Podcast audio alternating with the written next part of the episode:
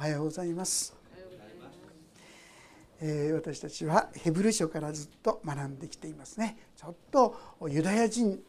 難しい言葉がたくさん出てきますしね。分かりにくいところが多々あろうかと思いますがだんだんと終わりに近づいてきて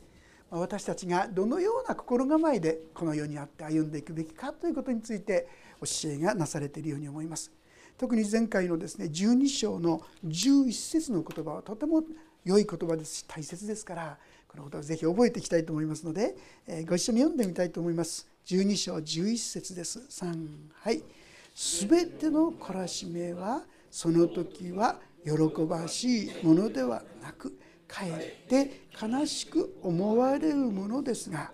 後になるとこれによって訓練された人々に平安な義の実を結ばせます。結ばせます。神様がそう言ってくださっているんですから皆さんが私たちがですね試練に出会った時にそうだ神様はこれを通して平安の義を結んでくださるんだ良いことに変えてくださるんだこういうふうにですね信じてまたそのことを待ち望めるように信仰に立って待ち望めるようにと祈っていくものでありたいと思います。さあ試練に対する対処の仕方がそうやって書いてあるわけですが今日のところは私たちが人々に対してどのような態度でいるべきかということなんですが14節のところちょっと読ませていただきますね。すべての人と平和を追い求め。また清められることを追い求めなさい。清くなければ誰も主を見ることはできません。さあ試練あるいはいろんな戦いがある中で私たちはどう歩んでいくべきかある意味によって知恵を用いてでもですね全ての人と平和を保つということですよね。でもそう言われてもねすぐに平和を作れる人と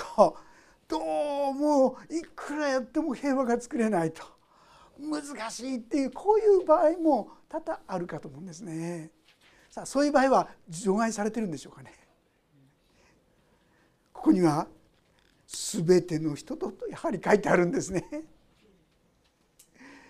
とてつもないことを神様は私たちに期待するものですよね。すべての人と争いではなくて平和を持つようにしなさい。もっと言うならですねローマ書の12章ローマ人の手紙の12章というところちょっともし開けられる方は開けてくださったと思いますが12章の17節というところからちょっと読ませていただきます。ローマ人への手紙の12章の17節というところページが第3版で309ページ第2版で283ページから4ページになります。12章の17節からえ、じゃあ21節までご一緒にここをちょっと読んでみたいと思います。3はい誰に対しても悪に悪を報いることをせず全ての人が良いと思うことを図りなさい。あなた方は自分に関する限り全ての人と平和を保ちなさい。愛する人たち自分で復讐してはいけません。神の怒りに任せなさい。それはこう書いてあるからです。復讐は私のすることである。私が報いをすると主は言われる。もしあなたの敵が飢えたなら彼に食べさせなさい。乾いたなら飲ませなさい。そうすることによってあなたは彼の頭に燃える炭火を積むことになるのです。悪に負けてはいけません。かえって前後をもって悪に打ち勝ちなさい。皆さんいかがでしょう？えーって言いたくなってしまう？そんな生き方できないよってね。この世の中いろんな人がいるんだからそんなこう言いたくなってしまうような箇所でありますがでも読んでみると皆さんぱりこれも確かに全ての人に言ってる私たちにそういうことを期待しているということですよね。さあここでですね一つのことをはっきりとさせておく必要があると思いますがこれはですね神様が私たちの自分の力でこのようにしなさいなどと言ってはいないんですよ。生まれながらの自分の力ではそんなことは到底できやしないんです。だからこそ私たちはイエス様を救い主として信じたんですね。そしてこのイエス・キリストを信じた人には御霊精霊が宿ってくださってこの精霊様の力によって全ての人と平和を保つことができるようになるんだ。こういうんですね。要するに神様の力をいただいて神様の力によって平和を作りなさいよ。三条の説教の中にも平和を作る人は幸いです。その人は神の子供と呼ばれますと書いてありますが私たちはそのようにしていろんなところで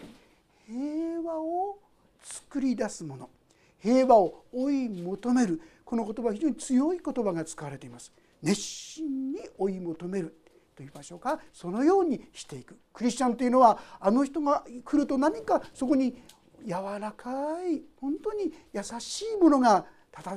こう佇むんだよね。そういったものが雰囲気がふっといっぱいになるんだよね。こう言われたら幸いなことですよね。私たちはそのような恵みの使者として実は期待されている。そしてまあ、例えばこの同じ12章の10節にはこう書いてあるんですよ。ヘブル書の12章の10節の言葉でありますがなぜなら肉の父親は短い期間自分が良いと思うままに私たちを懲らしめたのですが霊の父これ神様ですよ霊の父は私たちの益のため私たちをご自身の清さに預からせようとして懲らしめるのですって言うんですよ。要するに分かりやすく言えば私たちが神様のようになれるようにと訓練しているんだって言うんですね。神様のような優しさ神様のような忍耐神様のこの何でしょうか力励ましそういったものを持つことができるものとなれるようにさまざまな機会を通して訓練してくださっているんだってこう言うんですよ。ですから私たちは次第次第にもっと多くの方々と実は平和になっていくことができる。クリスチャンそれはですね迫害する人を含めてねここで言ってるのは特に迫害する人が主なるこの相手ですから、対象ですからねそういう人とさえも本当の意味でキリストの愛を持って接していくことによって新しい関係を築いていくようにイエス様が人々に望むように私たちも人に対するべきなんだって言うんですよね。さあいかがでしょう？そんなってねそんなに期待しすぎないでくださいってね言いたいことほどではないかと思います。でも聖書はこう言ってるそれは私たちはやがてそうなれるってことなんです。まあどんなに遅くても私たちが御国に着く時にはそうなってます。私はそこまで変えられていく精霊をいただいた一人一人はそこまで変えられていくことができるんだというのが聖書で言ってくださっていることであります。でねこのようにして平和そのことを言いますとね何が出てくるか次のことに出てくるんですねそしてまた清められることを求めなさいもし皆さんが誰かとですね平和を平和になろう平和を作っていこうとすると必ずぶつかる人がいると思うんですよ。あの人とかねこの人はどうとかねさあそこに私たちの課題があるわけですよ。その人を受け入れることができるものにならせていただく。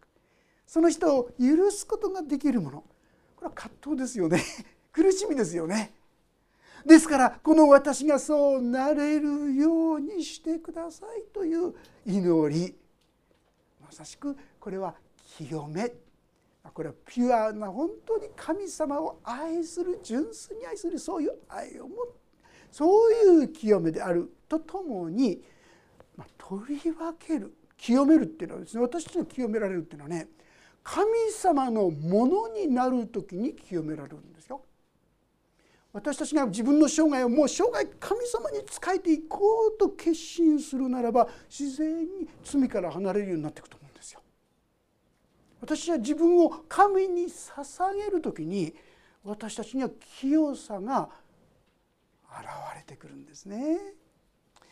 先ほどローマ書12章を開けましたけどもう一箇所ですね12章の1節と2節もまたちょっと読んでみたいんですねよろしいでしょうか？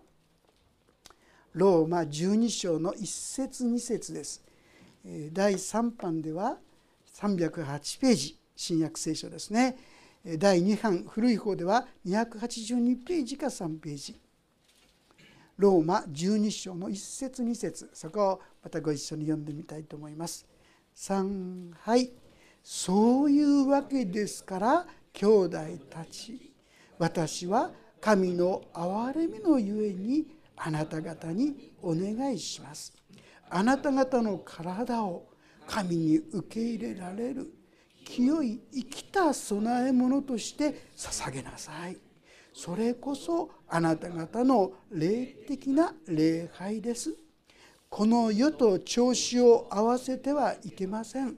いやむしろ神の御心は何かすなわち何が良いことで神に受け入れられ完全であるのかをわきまえ知るために心の一心によって自分を変えなさい私たちが清められるためにできることそれはですね私たち自身を捧げるってことなんですまあもちろんその前にあえて言うならばイエス・キリストを救い主として信じるってことがもっと必要でしょうね。これによって私たちの罪が許されてそうして私のうちに精霊が注がれてそして神の御業が始まるわけですからまずはこのイエス様を救い主として信じること。さあ信じたあと今度はこの方にお捧げするんですよ。この手あまり神様が喜ばれないこともですねいろいろやってきたこの手。でもこれこの手を神様のためにどうぞ用いてくださいっつってお捧げするんです神様があんまり喜ばれない時にですね足を運ぶ体を連れてったこの足。これをあなたのために捧げます。いろんな良くないことのために使ってたこの心を神様あなたのために捧げますとですね。皆さんねこれ朝ごとになさることをお勧めしますよ。朝起きたらですねもうすぐに「神様この体をちょっと痛いけど」とかですね。でもこれをお捧げします。どうぞあなたが私を支配してください。そしてあなたの御心の通り歩めるように導いてください。こんな祈りが一日の豊かさを随分と変えていくと思います。自分で救急と一日を過ごしていた時はイライラしてですね不安で恐れがいっぱいだったのが神様にそのように委ねる時にああ神様が一緒だから大丈夫だ安心だという平安が私たちを満たし始めるわけですよね。朝ごとにそういう意味で献身と言いましょうかね。身を捧げる。これはとても私たちに役立つまた大切なことではないかなそんなふうに思います。そしてそのようにする時にですねこの一番一番後ろ私たちはどうやったら変わるのっていうのが興味あると思うんですけどもこの2節の方の一番最後に「心の一心によって自分を変えなさい」この一心という言葉はですね英語で言えばリフレッシュなんですね。リフレッシュ。要するに神様の力精霊の力で心が新しくなっていくんです私たちは自分の頭自分の考え自分の道を歩んでいるともうそこにはですねこう自我の塊といいましょうかね 自己中心の塊の考え方や感じ方やですね行動が出てきちゃうんですよ。ところが私たちがこの方にお任せするとそういうことが徐々に減ってくるそしてあの人はどうしたら一番喜ぶのかな？この人には何が一番適切なんだろうかな？本当にその人のことを思う純粋な思いがその人の中に現れてくるわけです。私たちの清さは一生懸命選択してきれいにするんじゃないんですよ。自分自身を神様にお任せするお捧げするこれによって例えば皆さんがですねもうイライラしちゃってもうああもうやだやだなんてこうなっちゃったら神様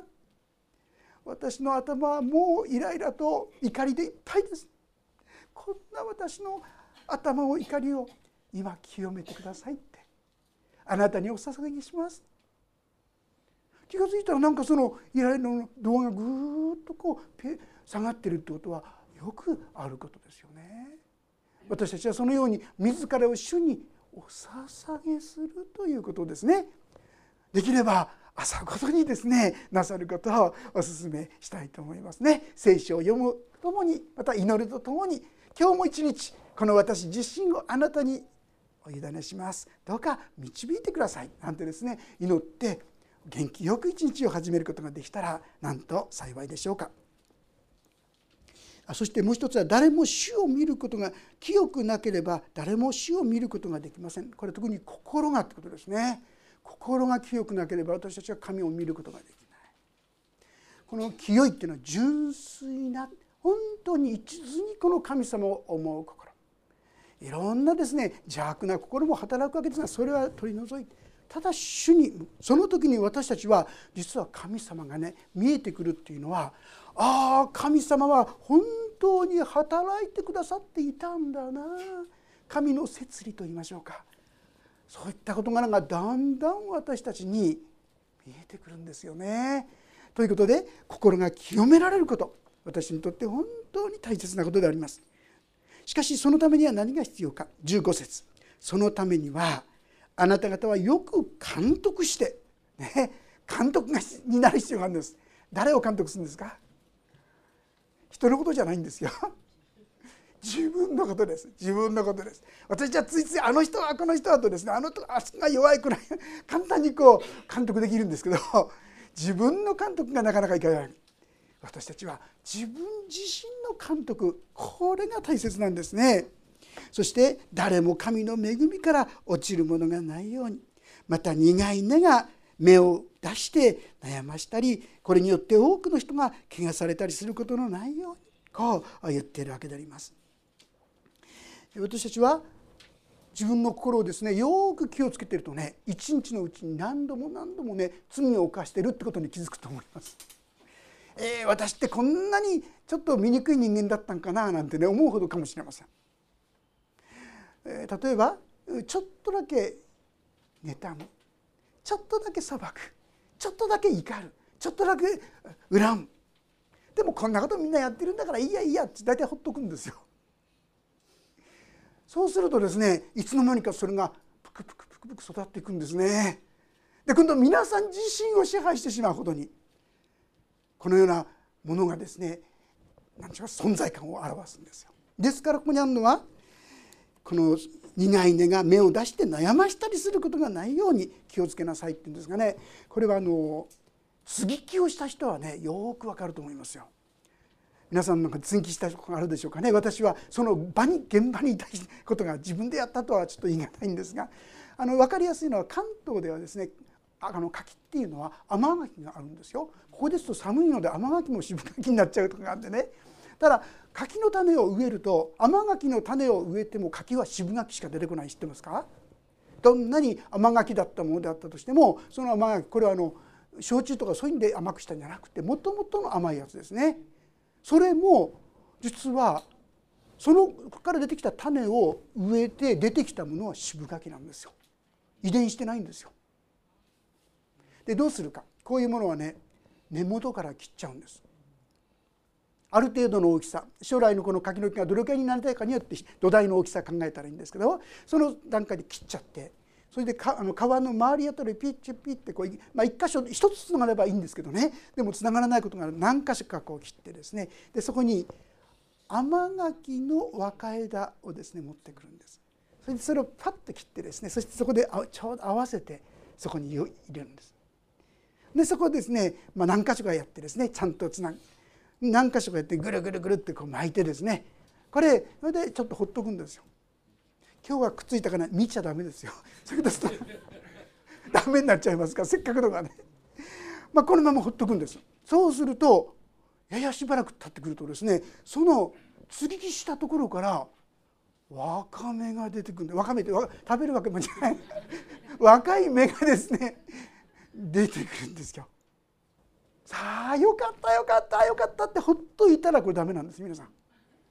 ほっといたらですねどういうことが起きるかって言いますと今度はですねこの突き引きしたもっと下から根っこが出ね、芽が出てくるんです。そしてその芽をですねほっときますとこっちはもともとの木の枝ですよ。ですからこの接ぎ木した方に栄養がいくことは難しいんですね。ですからそういうのが出てきた時にプチップチッってすぐ折らなきゃダメなんです。ちょっとほったらかししといたらもうこっちの方が強くなっちゃって取れなくなっちゃう。私たちはこれを早いうちに取ったらいいんですね。そうするとですね今度はそれを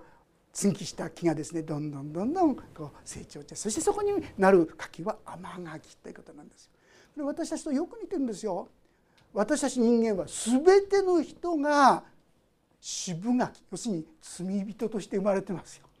誰一人罪のない人はいないんですよ。みんな罪に傾く傾向があるんですよ誰でも。で自分でやろうとしても一生懸命頑張ってもやっぱりできるのは渋柿なんですね。罪人しかできない。でも神様はそこに接ぎ木してくださったんですイエス・キリストをそこに接ぎ木してくださってなんと私たちの土台なのにそこにイエス・キリストの命が生き始めるんですよ皆さん。イエス様を信じたってことはそういうことなんですよ。そういう命が皆さんの中で健やかに健やかに育っていく時に皆さんはキリストのような姿にまで変えられていくっていうんです。自分の努力じゃないこの新しい命があなたのうちにあってそういう祝福恵みを注ぐんだってこういうことなんですね。でも先ほど言いましたようにほったらかしに下から出てくる目をほったらかしにしたらせっかくいただいたこの命が乏しくなってついには枯れちゃうかもしれませんよね。そんなことにならないように私たちは監督するべきなの何を監督するんですか？自分の中に現れてくるさまざまな悪い感情悪い思いをすぐにこう取り去るっていうねこの覚悟と言いましょうかこれ大事ですね。私自身の経験からいきますとねこれはまあ早いに越したことがない早いお手入れが大事ですね もうですねちょっとあの人のこと嫌だなあ神様は私大体その段階です私ねすぐに「神様清めてください」って祈るとねもうすぐに心からスッて消えていくんですよね。あの人の、ももうちょっと進んじゃうとですね「あ神様私あの人のことを裁いてしまいましたどうか許してちょっと熱心に真剣になら取れないんですよ。でもねもっとひどいですよ私はそこも経験してるんですけども皆さんね恨みという世界に入ったらこれなかなか難しいですよ。あの私自身の場合ですけどももうそうなるとね悔い改めたくないんですよ。クリスチャンですよ。クリスチャンになった後ですよ。悔い改めたくないんです。あっちが悔い改めたらこっちだってちょっとぐらいですね 上場酌量してもいいよぐらいなですねところでこっちから悔い改めなんてとんでもないっていう気持ちの方がはるかに勝っちゃうんですよ。これはね祈ってもらわないとクリスチャンたちに祈ってもらっていかないとねそれは回復なかなか難しいんじゃないかなって私自身は思いますね幸い友達が祈ってくれて祈ってくれるうちにちょっとずつ再び祈れるようになってきてそして神様のこの恵みの中に生きられるようになったんだけども私たちは案外これほっといていると思いませんか？これぐらい大したことないって言って人を恨んでそのまんま。人のことを裁いてそのまんま。人のことを妬んでそのまんま。これは結構恐ろしいものだということをですね理解しておいてくださったらと思います。あんまり脅かしちゃいけないですけどね。ヤコブ書っていう中にねもしあなた方のうちに苦い妬みや敵対心があるならば誇っていけません。それらの真理は上から来たものではなく地に属し肉に属し悪霊に属すると書いてあります。もし私たちが憎しみや恨みというものをもしほったらかしにしておきますと私たちは悪霊の支配クリスチャンでありながらですよ。悪霊の影響まで受ける。だから悔い改めたくなくなっちゃうんですよ。クリスチャンですよだから早めのお手入れが大切なんですよ。早めに。もうちょっともう「あ神様許してください」「あ神様私またやりました」まあ、難しいことじゃないですよね。いつも開けますから。ちょっとでも開けましょう。第一ヨハネ1章9節です。第一ヨハネの手紙1章9節覚えている方は暗唱してくださってもいいですしそうでない方第3版465ページ第2版426ページ465ページ。か426ページかどちらかになっていると思います。一章9節をご一緒に読んでみたいと思います。いいですかか、えー、お読みしましょう。3はい。もし私たちが自分の罪を言い表すなら神は真実で正しい方ですからその罪を許し全ての悪から私たちを清めてください。自分の罪を言い表す言い表すというのはホモロゲーっていうこれギリシャ語でそう言ってるんですがこれは同一であるというホモっていうね日本語でもちょっと似てるんですよ同同一っていうことでね。ホモロゲーっていうんですがこれはその通りですということなんです。要するにその通り私は今あの人を裁きましたこういうことですよ。その通り私はあの人を恨みました憎みました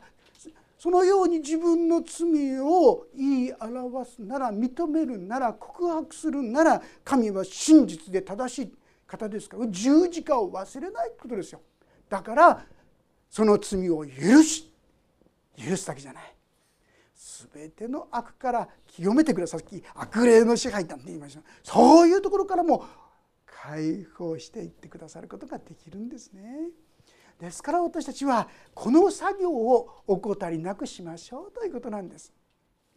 ともするとですね神様との関係が最初はもう特にイエス様を信じたばっかりなんて本当に素晴らしいですがちょっとずつ残していっちゃうんですね罪をそうするとですね神様と自分の間にレースのカーテンが入るかもしれませんね。レースのカーテンがあると外からもう見えませんよね。さらにそのまままあこれぐらいいいじゃないか面倒くさいからなんつってほっときますとそこにはだんだんとですね本物のカーテンいや今度はこの毛布かなんかができちゃってね。なかなかもう通じなくなって光も見えなくなってしまう。さらにはそこにはですね壁ができてこのレンガでも積み上げられたらもうですね聞こえなくなっちゃう。どうでしょうかね。神様との関係にレンガが入っちゃってる人いませんか？どうかその前にこんな人は是非他の方にも祈っていただいてそういったところから解放されてそして神様との自由な関係にぜひとももっともっとですね共に入っていきたいとそう思うんですね。難しいことではない。その通りです。自分の状況でその通りですと認めることができるこれでいいわけですよね。こんな私を憐れんでくださいと祈っていきたいものです。さてそしてこれによって多くの人が汚れたりするのです。要するに私たちがですね罪を犯したら私の問題って思うかもしれませんが大体私たちが罪を持つとで持ったままでいるとね周りに影響があるんですよ。お父さんがですねあの会社でちょっと嫌なこと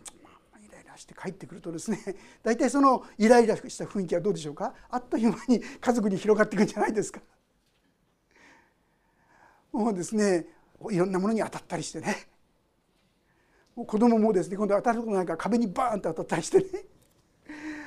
私たちは影響ですからそういうことがないようにしましょうねということなんです。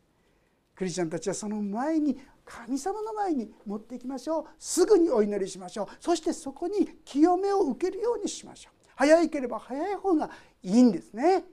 お手入れは早い方がいいんですよ。ちょっと目が出るちょっと簡単でしょ？ちょっと嫌だな。あ神様また裁きました。あまた妬みました。あのそれもうすぐに取れますよ。そのようにして神様の清めの中に共に歩ませていただきたいものです。さあ16節。また不貧困の者や一杯の食物と引き換えに自分のものであった長子の権利を売ったエサウのような俗悪な者がいないようにしなさい。これは意味わかりますか？旧約聖書のことですよね。ヤコブとエサウという双子の兄弟。でこれはですね双子の兄弟で本来お兄さんがエサウです。ですからお父さんの祝福といいましょうか。いろんなものはですねこの長男に行くはずだったんです。ところがですねこの次男したたか者ヤコブって言いますけどね。ある時ですねお兄さんは漁に行ってとか何にも取れなくてお腹空いてペコペコで帰ってきたらそこにですね。このヤコブはですねなんか熱いものおいしそうなものに似てるんですよ。あれでですねヤコブに「それちょうだい」もうペコペコペコともう何もできないんだからこんな時に言うんですよお兄さんに「お兄さんあなたの長男の権利長子の権利を私にくれたらこれあげますよ」もうお兄さんその時ですよもう長子の権利だからどうでもいいから早くそれくれってわけでですね。そしてもうそれを弟に譲っちゃってんで食べたさあそのことすっかり忘れて。でも神様の前に忘れられていませんね。エソウは神様のそういう祝福をある意味で軽く見たわけですよね。そんなものを今のこの腹減った自分には何の役にも立たない。永遠のものと一杯の厚物。丼物とどっちの方が大事かってことですよね。エソウはそっちを大事にしちゃったんですね。この世の欲とか見栄とかいろんな私のまつわりつくいろんな罪がありますよね。それを大事にしちゃうと本当に価値あるものを選ぶことができなくなって永遠の滅びに向かってしまう。そうならないように注意しなさいとこういうことであります。そして17節あなたが知っている通り彼は後になって祝福を相続したいと思ったが退けられました。涙を流して求めても彼には心を変えてもらう余地がありませんでした。私たちもイエス様が再び来るまでです。私たちの心をかたくなにしてしまったらある人にこの福音を伝えたらです、うん、私はね死ぬ直前に信じるよって言ったんですね。それまでは好き勝手なことして そしてその時になったら死ぬ時に イエス様を信じるからって言ったんですね。でも果たしてその時が分かるんでしょうかね自分でねいつ死ぬか分かりません。私たちは本当にいつでも来られる用意をしておくことが大切ではないかと思います。さあこのためにですね必要なことは何でしょうか私がこのような生き方をするために必要なことは何でしょうかこのような悪い目が出てきた時にすぐに告白することですよ。後でってしたいんです悪魔の最大の技はね後でさせようとすることだそうです後では永遠に来るんですよねだから一番あんまり在籍感なく私たちが後回しにできるのは後でやろうって思わせるんですね。でなくて今その時あるいはですねこういう自分のさっき言った自分の罪を言い表すならそんな正直なこと言ったってしょうがないんじゃないの？人々はおかしく思うんじゃないの？でもね神様は私たちを神の清さに預からせ私たちを通して神様の恵みが人々に届くようにとまで願ってくださって。ですから私たちはだんだん神様に近づくからこそ自分の汚れが見えてくんですよ。これある人はクリスチャンになったら俺悪い人間になっちゃったって悪い人間になったんじゃなくて悪い人間であったことが分かってきたってことなんですね。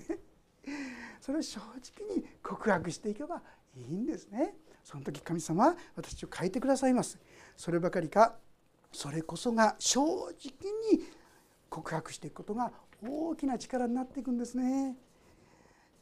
一人の方のですねある出来事あるアメリカの教会なんですけども教会で一つの試みをしたそうです、まあ、それはですねある無神論者がねもうあんたはいつも日曜日神がいるという前提で聖書の話をしてるけれども神なんかこの世界にはいないんだ。あんたと俺と公開討論をしようじゃないか。俺も仲間を連れてくるから。あんたも教会の仲間を連れてこいよ。そして挑戦してきた。こういうことがあったそうですね。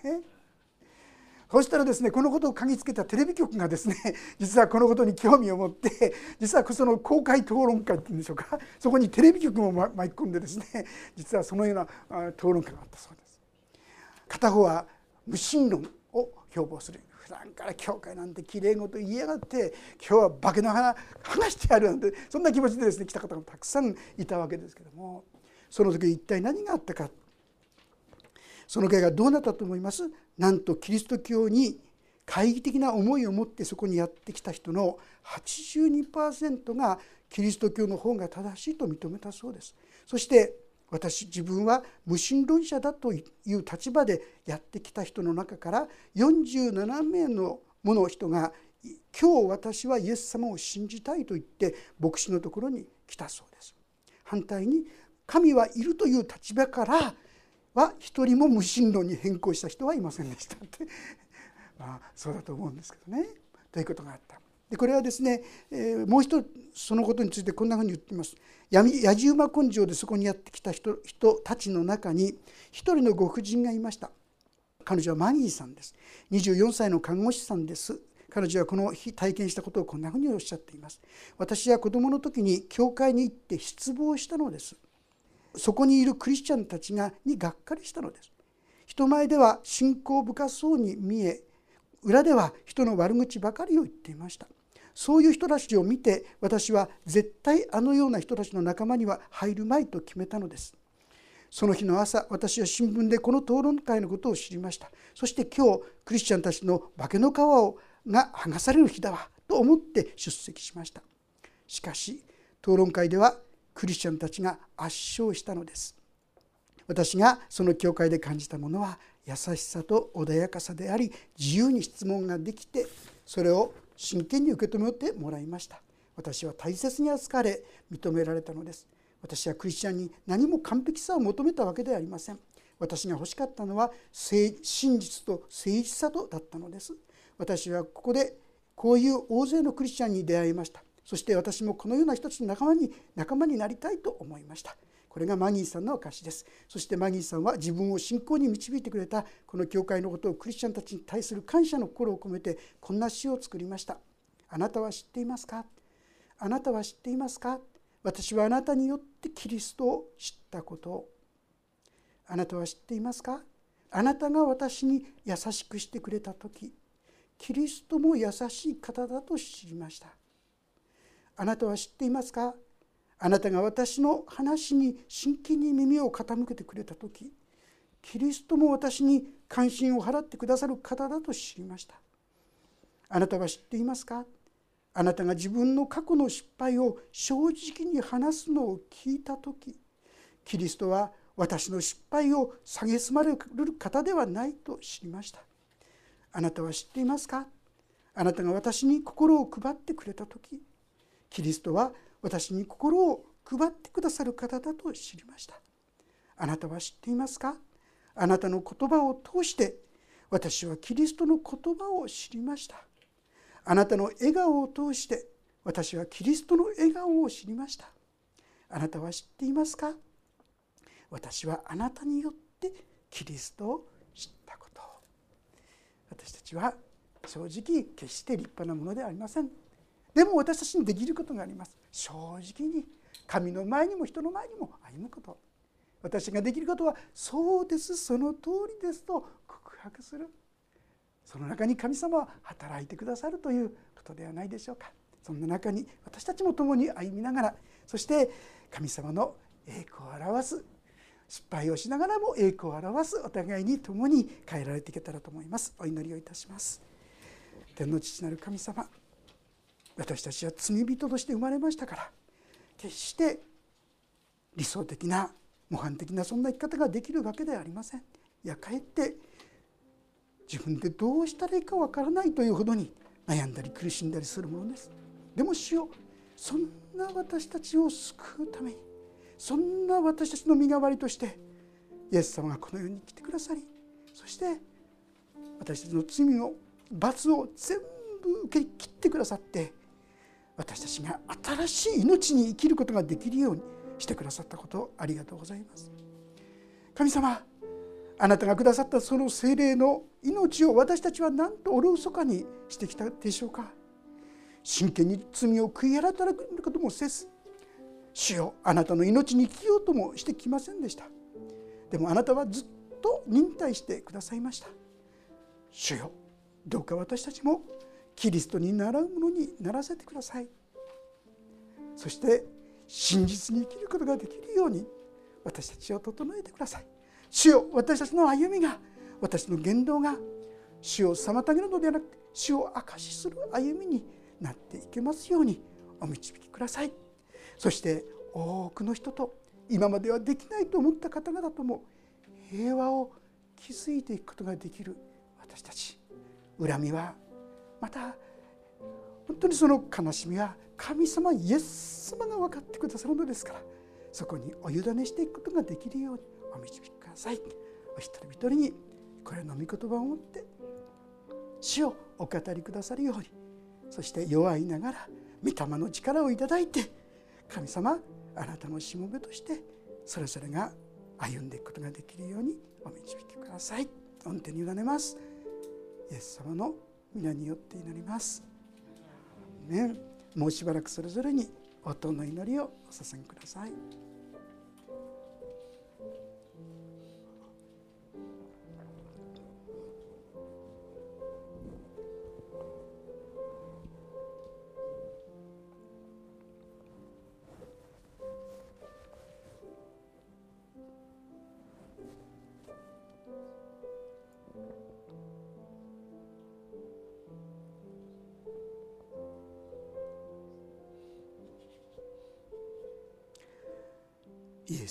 ストの